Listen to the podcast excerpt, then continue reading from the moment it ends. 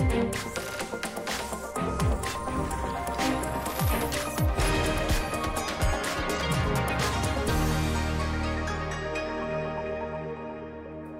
Bonjour à toutes et à tous, vous regardez l'échiquier mondial sur RT France. Au sommaire aujourd'hui, l'Antarctique, le continent le plus froid et le plus sec au monde. Mais ici, ce sont les enjeux géopolitiques qui réchauffent les esprits, car différents États se disputent de vastes territoires qui n'appartiennent pour l'instant à personne. Alors comment se passe cette confrontation diplomatique pour l'un des continents les plus mystérieux au monde? Fin octobre, la Commission pour la conservation de la faune et de la flore de l'Antarctique échoue à se mettre d'accord sur la création des nouvelles aires marines protégées. Un projet que ses initiateurs présentent comme un moyen efficace de protéger l'environnement. La cause de cet échec est le veto apposé par la Russie et la Chine qui estiment que cette initiative ne prend pas en compte leur position. Ce qui génère le plus des tensions politiques, ce sont les revendications territoriales sur le continent blanc. Elles sont par exemple la source d'une brouille diplomatique récente entre l'Argentine et le Chili. Alors que les débats se poursuivent sur l'appartenance des territoires antarctiques, certains États renforcent leur présence sur le continent. Parmi eux, la Russie et la Chine qui organisent des expéditions polaires et construisent de nouvelles infrastructures. Washington, lui, entend se rattraper. La construction de nouveaux brise-glaces est annoncée en 2020. Mais sur fond de pandémie de coronavirus, les autorités américaines se voient obligées de couper le financement de leur programme polaire.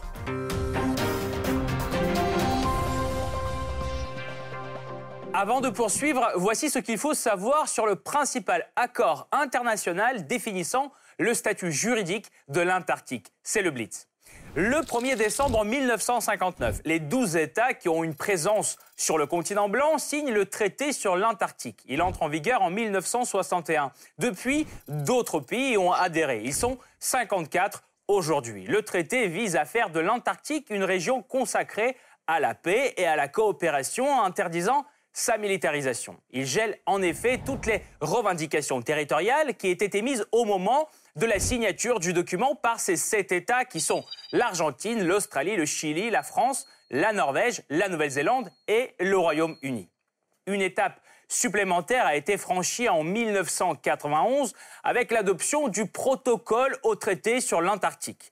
Il proclame le continent de réserve naturelle consacrée à la paix et à la science. Il interdit aussi toute activité relative aux ressources minérales autres que la recherche scientifique.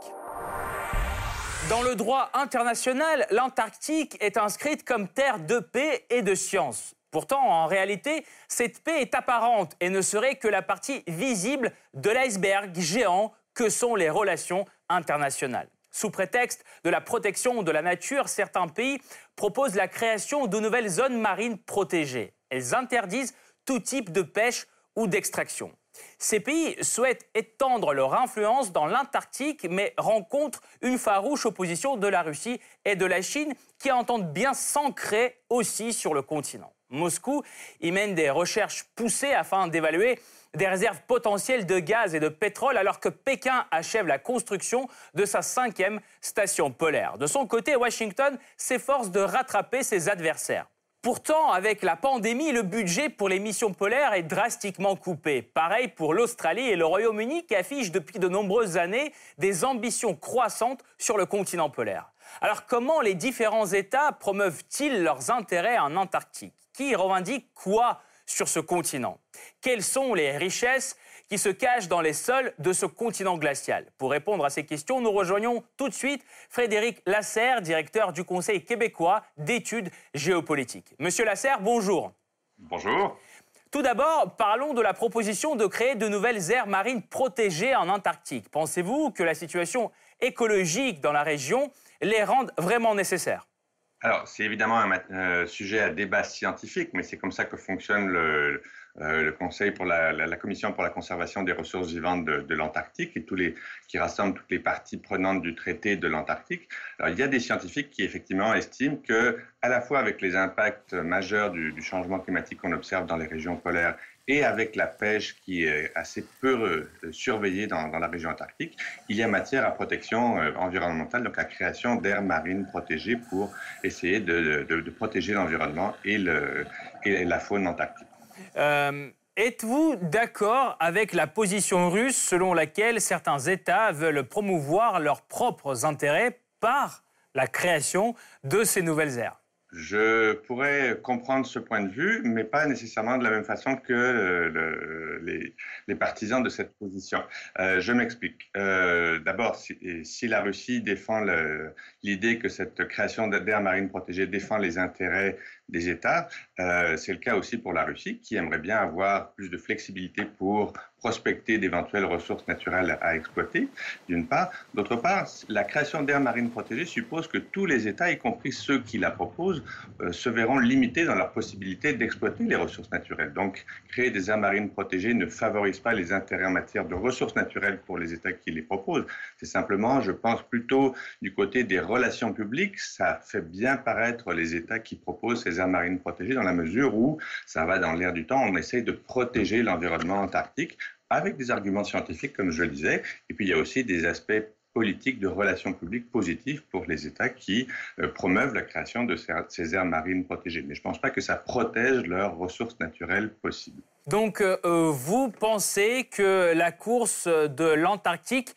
c'est pas pour bientôt, elle ne sera pas lancée euh, je pense que les dispositions réglementaires et, euh, conventionnelles à, travers le traité de l'Antarctique et le protocole de Madrid font en sorte qu'il y a peu de chances qu'il y ait une course pour l'appropriation des ressources en Antarctique. J'ai dit peu de chances, on ne sait jamais. Ça dépend effectivement de la coopération qui se maintiendrait ou pas au sujet de la, protection environnementale du continent antarctique. Mais dans l'état actuel des dispositions du traité, je ne crois pas qu'il y aurait une course à l'appropriation des ressources ou des espaces maritimes ou territoriaux en, Antarctique. Et euh, vous pensez que le Chili et l'Argentine, qui ont des prétentions sur de vastes territoires et qui se battent pour ces territoires, c'est pas un exemple justement de cette, cette avant-course pour la région? Alors, je n'ai pas dit qu'il n'y a pas de, prétention ni de, dispute.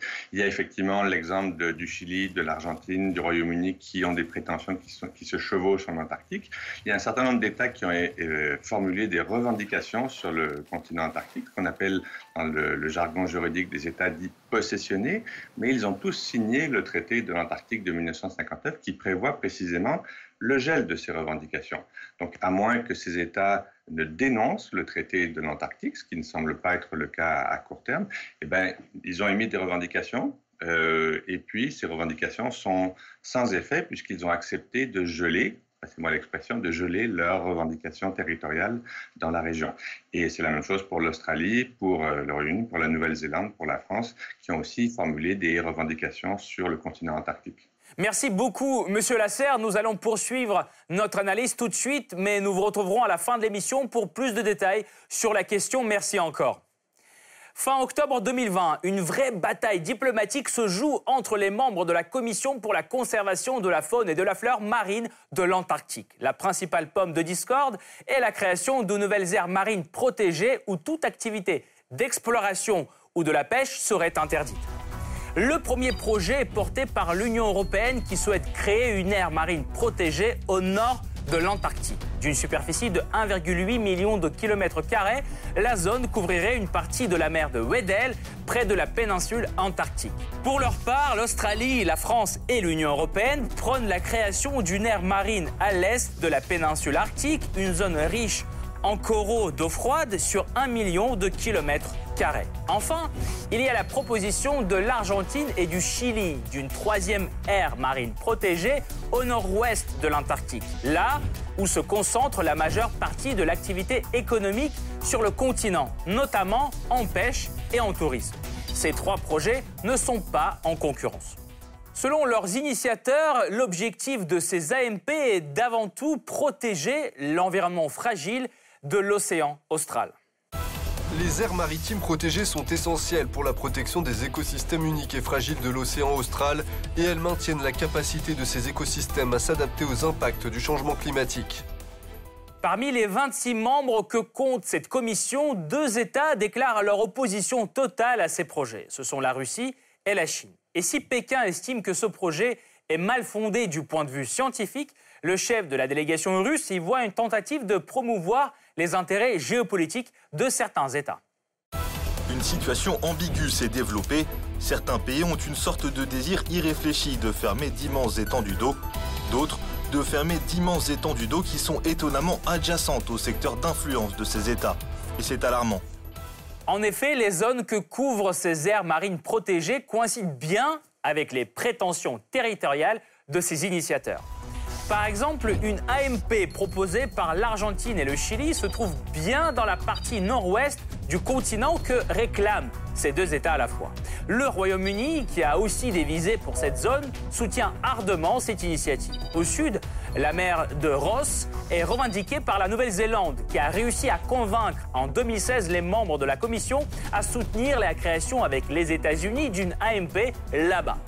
À l'est, c'est un peu pareil. Une AMP proposée par la France et l'Australie se retrouve exactement dans la partie que ces derniers réclament. Quant à la partie nord, elle est revendiquée par la Norvège. Cependant, un nombre de stations scientifiques y appartiennent à l'Union européenne, qui défend depuis plusieurs années l'idée de la création d'une zone de protection spéciale dans ces eaux. Pourtant, toutes ces prétentions territoriales sont gelées par l'accord de 1959 qui proclame l'Antarctique une zone de paix et de coopération. Dès lors, de nombreux États y renforcent leur présence via l'installation de leurs bases scientifiques. À ce jour, une trentaine de nations y possèdent en tout 76 stations, dont 40 permanentes et 36 saisonnières.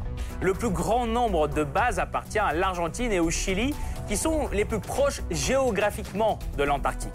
La Russie compte 10 stations polaires, dont la célèbre station Vostok, où la température la plus basse sur la planète a été enregistrée moins 89,2 degrés Celsius. La Chine en a 4, le Royaume-Uni et les États-Unis ont 3 stations chacun. Enfin, la France en possède 2. Les recherches s'effectuent dans près de 90 domaines scientifiques, dont l'astronomie, la géologie et la biologie. Bien entendu, l'intérêt de tous ces États ne se limite pas à la science. Ce qui attire surtout la convoitise se situe dans les sols, ou plutôt sous la glace. Uranium, fer, cuivre, zinc, manganèse, cobalt, molybdène et même or et argent. Ce n'est qu'une partie des ressources naturelles dont les traces ont été découvertes par les scientifiques. Les hydrocarbures y seraient aussi en abondance. La société Gulf Oil a estimé à plus de 50 milliards de barils de pétrole les réserves qui se trouvent sous la glace des mers de Weddell et de Ross. En outre, cette région très isolée renferme la plus grande réserve d'eau douce de la planète, soit près de 70%. Et si les activités de pêche ne sont toujours pas réglementées, l'exploitation minière ou pétrolière est strictement interdite par le protocole de Madrid. Et ce, jusqu'en 2048, date à laquelle expire ce traité international. De nombreux États se préparent déjà à la conquête du continent blanc et surtout de ses ressources naturelles. Alors, quel pays se montre de plus en plus actif dans cette partie du globe? Quels sont les principaux points de discorde entre les signataires du traité sur l'Antarctique? Enfin, comment ce continent a-t-il été découvert? La réponse après la pause.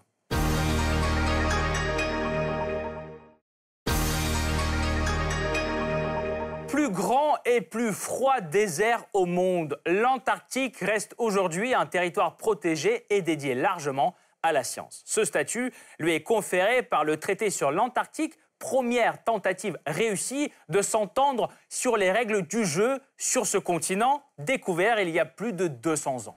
Selon l'interprétation la plus répandue, l'Antarctique a été découverte en 1820 lors de l'expédition russe de Fabian Tadeusz Bellinghausen et Mikhail Lazarev. Ce fait est contesté par plusieurs pays, notamment le Royaume-Uni et les États-Unis. Les deux insistent sur l'antériorité de leurs compatriotes, l'anglais Edward Bransfield et l'américain Nathaniel Palmer. La vraie conquête de la Terre australe débute pourtant à la suite du 6e Congrès international géographique réuni à Londres en 1895. C'est le début d'une période connue comme l'âge héroïque de l'exploration en Antarctique, quand de nombreuses expéditions en provenance de différents pays s'acheminent vers les terres polaires. À cette époque, les puissances mondiales commencent à réclamer leur part du gâteau. En 1908, la Grande-Bretagne proclame que la terre de Graham ainsi que certaines îles antarctiques sont soumises au pouvoir du gouverneur des îles Malouines, territoire britannique d'outre-mer. En 1917, le Royaume-Uni élargit ses revendications sur un grand secteur dans la partie ouest du continent, exigeant tous les territoires entre 20 et 80 degrés de longitude ouest jusqu'au pôle sud. Ensuite, en 1923, l'État octroie à la Nouvelle-Zélande son dominion, des territoires antarctiques découverts au 19e siècle par l'explorateur James Ross. La France aussi entre en rivalité, même si ces explorateurs ne sont pas parmi les premiers à poser le pied en Antarctique. Le pays en appelle à la découverte de la terre Adélie faite en 1840 par le navigateur français Dumont d'Urville. Cette prétention d'une taille modeste est stipulée dans un décret de 1924 et reste la seule revendication territoriale française jusqu'à présent. Le partage du continent se poursuit en 1933. Le Royaume-Uni confère à l'Australie, son ancienne colonie, un immense fief dans l'est de l'Antarctique. La Norvège aussi se montre active dans la région. La patrie de Roald Amundsen, découvreur du pôle Sud, montre ses appétits en 1939 en revendiquant ses droits sur une vaste zone au nord du continent. Cependant, les convoitises norvégiennes chevauchent celles de l'Allemagne nazie, dont les ambitions se propagent jusqu'aux terres australes. À la veille de la Seconde Guerre mondiale, l'Allemagne cherche à obtenir une zone dite la Nouvelle Souabe. Le Japon, à son tour, aspire aussi au statut de puissance antarctique. Il réclame un territoire qui correspond en majeure partie à la terre Mary Bird, le seul territoire antarctique non revendiqué par un État aujourd'hui. Finalement, les accords de Potsdam et de San Francisco enterrent les ambitions de ces deux pays. Au début des années 40, le Chili et l'Argentine revendiquent respectivement les territoires antarctiques et justifient leurs prétentions par leur proximité géographique. Après la Seconde Guerre mondiale, la situation autour du continent blanc devient conflictuelle. En 1949, des différents territoriaux provoquent un échange par des coups de feu entre les Chiliens et les Argentins sur la péninsule antarctique. Le Royaume-Uni s'implique en s'adressant à la Cour internationale en 1955 pour exprimer son désaccord avec les prétentions sud-américaines, réclamation qui ne sera pas satisfaite. Les États-Unis et l'Union soviétique aussi s'inquiètent du futur statut des territoires polaires. Washington essaie d'élargir son influence et en 1946 organise une opération maritime en Antarctique intitulée High Jump. Elle a pour objectif l'exploration de la région ainsi que l'essai de nouvelles armes et technologies. Tandis que les passions se déchaînent autour du continent blanc, le gouvernement soviétique adopte le mémorandum sur l'Antarctique qui rappelle que le continent a été découvert par les Russes et qui assure que le pays est prêt à y défendre ses intérêts. Pour refroidir les ardeurs autour de l'Antarctique, 12 pays se réunissent enfin à Washington et signent le 1er décembre 1959 le traité sur l'Antarctique. Ce document gèle toutes les revendications territoriales et affirme que l'Antarctique est une terre commune consacrée à la science. Au XXIe siècle, pour les États-Unis, l'Antarctique n'était pas une destination prioritaire. Pourtant, avec l'arrivée de Donald Trump, les choses ont changé. Son administration voit la percée russe et chinoise comme une menace et semble prête à relever le défi de la compétition. L'Arctique prédéfinit en quelque sorte la façon dont j'envisage l'Antarctique. Quand je regarde nos adversaires, les glaces de l'Arctique qui fondent et la compétition de la Russie et de la Chine, nous devons faire attention. Cependant, comment dominer la zone polaire sans pouvoir y naviguer? Car aujourd'hui, les États-Unis n'ont que deux brises-glaces, un affecté au pôle Nord et un autre au pôle Sud. Un seul d'entre eux est de classe lourde, donc exploitable dans les conditions les plus extrêmes. C'est le Polar Star. Pourtant, il a été construit il y a plus de 40 ans et multiplie des pannes. En face, il y a Moscou, avec une flotte redoutable qui compte plus de 40 brise-glaces, dont 5 à propulsion nucléaire unique au monde, avec en plus 4 nouveaux brise-glaces nucléaires en construction en Russie. La Finlande, elle, en possède 7. Le Canada et la Suède ont 6 brise-glaces chacun. La Chine en a deux, dont un flambant neuf mis à l'eau en 2019. Pékin projeterait par ailleurs la construction d'un troisième navire à propulsion nucléaire. Un retard auquel il faut remédier immédiatement, estime Donald Trump, qui ordonne la création de toute une flotte de brise-glace d'ici 9 ans. Nous avons en ce moment le plus grand brise-glace au monde en cours de construction. Nous allons tenter d'avoir, si nous le pouvons, 10 brise-glaces supplémentaires. En effet, Washington a ordonné en 2019 la construction d'un nouveau brise-glace lourd pour 746 milliards de dollars. Néanmoins, la date de sa mise en exploitation reste pour le moment inconnue. Et la pandémie vient compliquer encore plus la conquête de l'Antarctique. Ainsi, les États-Unis ont annoncé des coupes dans le budget antarctique pour la saison 2020-2021. Idem pour l'Australie. La Grande-Bretagne, la Nouvelle-Zélande, l'Union européenne et d'autres pays réduisent leurs activités au pôle sud au minimum et annulent la plupart des nouveaux projets. Seul le ravitaillement des stations existantes et la rotation du personnel seront pour l'instant assurés. Entre-temps, Moscou et Pékin continuent sur leur lancée. En Russie, l'année 2020 est même proclamée de l'année de l'Antarctique pour le bicentenaire de la découverte du continent austral par les marins russes. Pour célébrer cette date, Moscou organise deux expéditions qui font le tour du monde en 2020. L'une est scientifique et mobilise des navires océanographiques qui ont visité l'Antarctique au passage pour collecter des données. Et la seconde comprend trois voiliers en honneur au voyage des marins russes accomplis au 19e siècle. De plus, en février, la Russie mène des recherches sismiques en Antarctique, le but étant d'évaluer des réserves potentielles du gaz et du pétrole. L'enjeu est de préserver les positions déjà fortes de la Russie dans l'Antarctique. La Chine, elle, n'a pas d'avantage historique dans la région. Pourtant, ce retard, elle le rattrape à pas de géant. La Chine est déjà un des plus grands pêcheurs dans la région et veut encore accroître sa prise.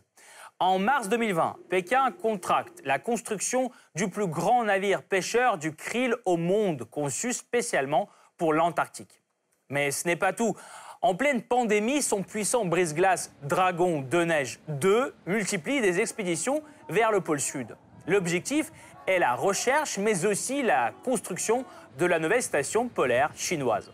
Cette station sera la cinquième pour la Chine et la troisième dans la zone revendiquée par l'Australie. Canberra est un partenaire proche de Pékin dans l'exploration de l'Antarctique et pourtant les experts s'inquiètent de plus en plus des ambitions chinoises à long terme.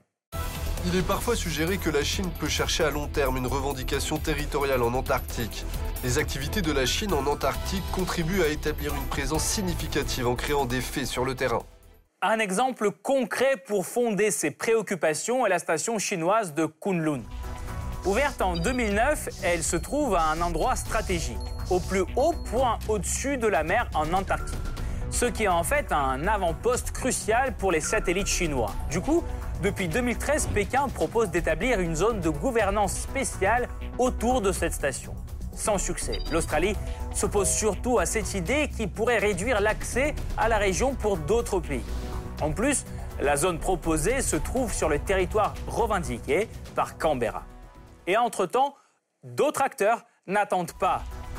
C'est le cas par exemple de l'Argentine. En septembre 2020, son congrès approuve officiellement l'extension du territoire argentin jusqu'au pôle sud. C'est 1,7 million de kilomètres carrés de plus. En effet, en 2016, l'ONU a approuvé une petite extension de zone économique exclusive argentine. L'Argentine va du coup en profiter, sauf qu'elle étend ses appétits bien au-delà des zones octroyées par l'ONU. En Antarctique, la nouvelle frontière argentine empiète sur la région revendiquée par le Chili. Du coup, celui-ci réagit et déclare hors la loi l'extension de l'Argentine. Nous rejetons cette initiative. Pour mieux comprendre l'avenir du continent le plus froid de la planète, nous revenons vers Frédéric Lasserre, directeur du Conseil québécois d'études géopolitiques. Monsieur Lasserre, qui est aujourd'hui le champion de la maîtrise de l'Antarctique selon vous? Alors, il y a plusieurs États qui se posent effectivement comme des champions de la, protection de l'Antarctique, puisque c'est par ce biais-là que euh, essentiellement les, les, enjeux géopolitiques sur l'Antarctique se traduisent. Donc, les États occidentaux euh, mais aussi la Chine ont accepté, et la Russie, euh, dès, l'époque de l'Union soviétique et encore à l'heure actuelle, ont déployé énormément d'efforts de, recherche scientifique en, Antarctique. Tous ces États sont signataires du traité de, l'Antarctique et du protocole de, Madrid. Donc c'est difficile de dire qu'il y ait un État qui se détache parmi tous ces, signataires, parmi toutes ces parties consultatives. Donc ce qui est marquant dans la gestion, dans la gouvernance de l'Antarctique, jusqu'à ce jour en tout cas, c'est qu'il y a une réelle coopération politique. Il y a des différences, il y a des avis parfois divergents, on, l'a souligné tout à l'heure, mais globalement, il y a une réelle coopération politique au sujet de la protection de, l'Antarctique. Qu'est-ce qui nous attend après l'expiration du protocole de Madrid? A-t-il beaucoup de chances d'être prolongé? 2048, c'est la date de la, fin du délai pour une révision du protocole de Madrid à l'unanimité. Passé 2048, ça ne prévoit pas non plus l'expiration du protocole de Madrid. Il va se poursuivre, simplement, il peut être modifié à la majorité des trois quarts des parties consultatives. Autrement dit, ça demeure extrêmement lourd, extrêmement compliqué de modifier le protocole de Madrid. Donc un seul État, par exemple, ne le pourrait pas. Euh, si la Russie ou la Chine, par exemple, essaient d'aller de l'avant pour euh, apporter des modifications au protocole de Madrid, il faudrait qu'il recueille l'assentiment, l'accord des trois quarts des parties consultatives du protocole de, Madrid. Donc, encore une fois, toutes ces institutions, le traité de l'Antarctique et le protocole de Madrid, vont demeurer en place après 2048, à moins qu'il y ait une évolution politique qui fait en sorte que bon nombre d'États choisissent de dénoncer le traité de l'Antarctique. Et pour le moment, aucun État ne semble vouloir emprunter cette avenue. Mais d'ici à 2048, il peut se passer évidemment beaucoup de choses. Euh, quel sera l'avenir de ce continent à long terme? Que sera son rôle finalement dans la vie euh, de l'humanité? Alors évidemment, c'est difficile de se projeter à très long terme. Ce que je pense, ce que je vois pour l'avenir de l'Antarctique, c'est que la coopération scientifique que j'évoquais à l'instant, qui a très bien fonctionné malgré les différences, malgré les désaccords politiques occasionnels, ben, devrait se poursuivre. Les États ont aussi intérêt à la poursuite de la recherche scientifique, parce qu'il y a des enjeux scientifiques réels, parce que aussi euh, politiquement, ça, suppose un certain nombre d'avantages politiques de maintenir une façade de recherche scientifique et de coopération. Euh, comme, pour les États qui proposent des aires marines protégées, il y a un avantage politique indirect à promouvoir la coopération scientifique dans, l'Arctique. Et euh, je pense qu'il va y avoir effectivement encore des disputes, des divergences. Est-ce qu'on crée des aires marines protégées ou pas? Est-ce que les États dits possessionnés en droit des euh, plateaux continentaux étendus, par exemple, vous savez, que l'Australie, euh, la Norvège, le, le Chili, l'Argentine ont promulguer des, des, plateaux continentaux étendus, ce qui paraît un petit peu étonnant dans la mesure où ils ont accepté de geler leurs prétentions territoriales. Bref, il y a des divergences politiques, je le disais, euh, mais je pense que ces divergences vont continuer à être euh, gérables, qu'on va réussir à trouver des modus operandi, des, des, modes de fonctionnement pour poursuivre la coopération politique euh, en Antarctique. Merci beaucoup. Je rappelle Frédéric Lasserre, directeur du Conseil québécois d'études géopolitiques, a apporté son analyse dans cette émission. Merci encore, Monsieur Lasserre. Cette partie-là n'est pas encore terminée. La semaine prochaine, une nouvelle partie vous attend avec d'autres pions sur l'échiquier mondial. Alors à bientôt sur RT France.